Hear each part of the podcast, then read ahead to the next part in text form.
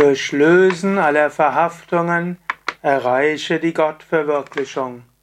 Kommentar des 400, zum 472. Vers von Vivekachudamani. Shankara schreibt, Die großen Weisen, die frei von Anhaftungen still und beherrscht sind und dem Sinnesvergnügen völlig entsagt haben, erkennen diese höchste Wahrheit. Sie erreichen am Ende des Lebens durch die Vereinigung mit dem wahren Selbst, durch die Selbstverwirklichung, die höchste Wonne. Das ist das Ziel des Lebens. Dahin wirst du langfristig kommen. Du wirst die Gottverwirklichung erreichen.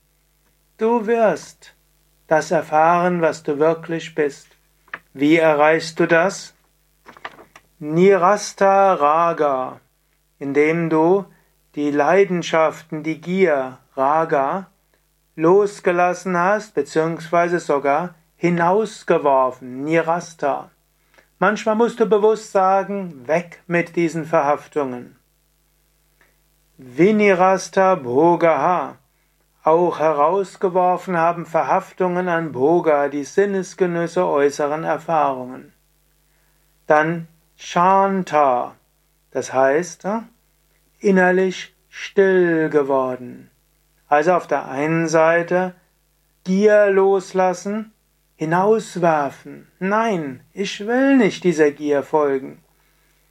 Äußere Erfahrungen, Bhoga, dem Streben nach Vergnügen, loslassen, raus damit, weg damit. Shanta, dann innerlich still werden. Also auch nicht ständig schimpfen über die Sinnesvergnügen. Weg damit und dann innerlich still in den Frieden hineingehen. Shanti ist Frieden, Shanta in dem Friedvollsein, in die innere Stille.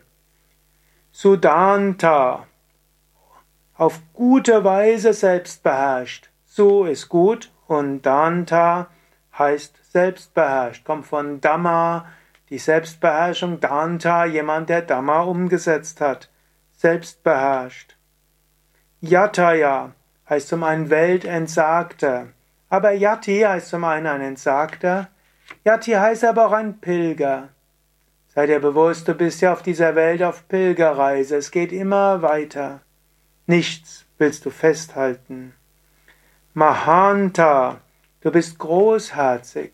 Mahanta heißt natürlich zum einen eine große, Maha groß, aber es heißt eben auch voller Liebe und Güte. Vijnaya, sie haben erkannt. So wie Ajna Chakra gibt es auch Vijna und Vijna ist eben das Erkennen.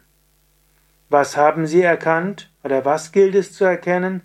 Tattva Param, die höchste Wirklichkeit. Und wann erreicht man diese? Anta am Ende des Lebens. Und dann erreicht man auch Param, die höchste Nivritti, Glückseligkeit. Und Atma Yoga, die Einheit mit dem Selbst. Strebe danach, setze mindestens etwas davon heute um.